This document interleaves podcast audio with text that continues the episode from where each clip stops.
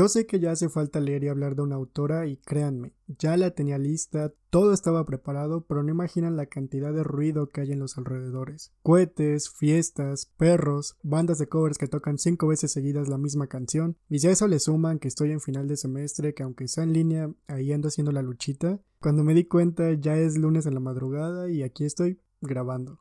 Espero ya pronto disponer de más tiempo para esto, pero no quería no sacar nada y recordé que hace unos días leí una antología de cuentos populares africanos. La mayoría muy antiguos, pues tratan principalmente del origen del hombre, del sol, del agua, de otros animales, y hoy voy a leer uno de los que más me gustó.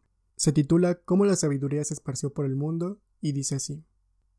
En Taubilandia vivía en tiempos remotos, remotísimos, un hombre que poseía toda la sabiduría del mundo. Se llamaba este hombre Anansi, y la fama de su sabiduría se había extendido por todo el país, hasta los más apartados rincones, y así sucedía que de todos los ámbitos acudían a visitarlo las gentes para pedirle consejo y aprender de él. Pero he aquí que aquellas gentes se comportaron indebidamente y Anansi se enfadó con ellos. Entonces pensó en la manera de castigarlos. Tras largas y profundas meditaciones decidió privarles de la sabiduría, escondiéndola en un lugar tan hondo e insospechado que nadie pudiera encontrarla. Pero él ya había prodigado sus consejos y ellos contenían parte de la sabiduría que, ante todo, debía recuperar. Y lo consiguió, al menos así lo pensaba nuestro Nancy.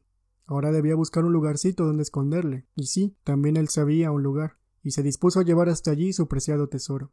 Pero Anansi tenía un hijo nada tonto, se llamaba Cuecotzin, y cuando éste vio a su padre andar tan misteriosamente y con tanta cautela de un lado a otro, pensó para sus adentros. Cosa de gran importancia debe ser esa y como listo que era, se puso a vigilar lo que Nancy se proponía. Como suponía, lo oyó muy temprano por la mañana, cuando se levantaba. Cuecu prestó mucha atención a todo cuanto su padre hacía, sin que éste lo advirtiera.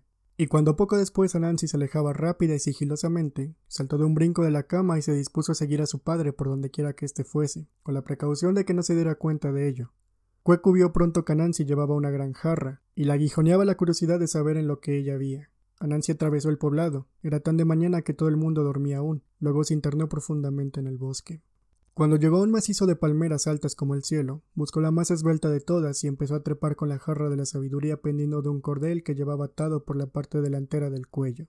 Indudablemente, quería esconder el jarro de la sabiduría en lo más alto de la copa del árbol, donde seguramente ningún mortal había de acudir a buscarlo. Pero era difícil y pesada la ascensión. Con todo, seguía trepando y mirando hacia abajo. No obstante la altura, no se asustó.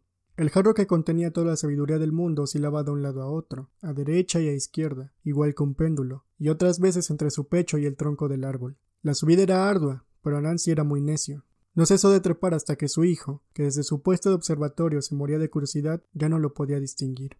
Padre, le gritó, ¿por qué no llevas colgado de la espalda ese jarro preciado? Tal como te lo propones, la ascensión a la más alta copa te será difícil y arriesgada. Apenas había oído Nancy estas palabras, se inclinó para mirar a la tierra que tenía a sus pies.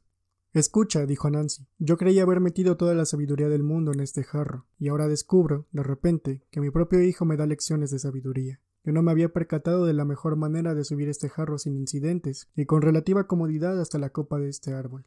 Su decepción era tan grande que, con todas sus fuerzas, tiró el jarro de la sabiduría todo lo lejos que pudo. El jarro chocó con una piedra y se rompió en mil pedazos. Y como es de suponer, toda la sabiduría del mundo que allí dentro estaba encerrada se derramó esparciéndose por todos los ámbitos de la Tierra. Y esto ha sido todo por hoy, espero que te haya gustado a pesar de lo breve e improvisado. Gracias por seguir escuchando y por compartir, y nos escuchamos el siguiente lunes.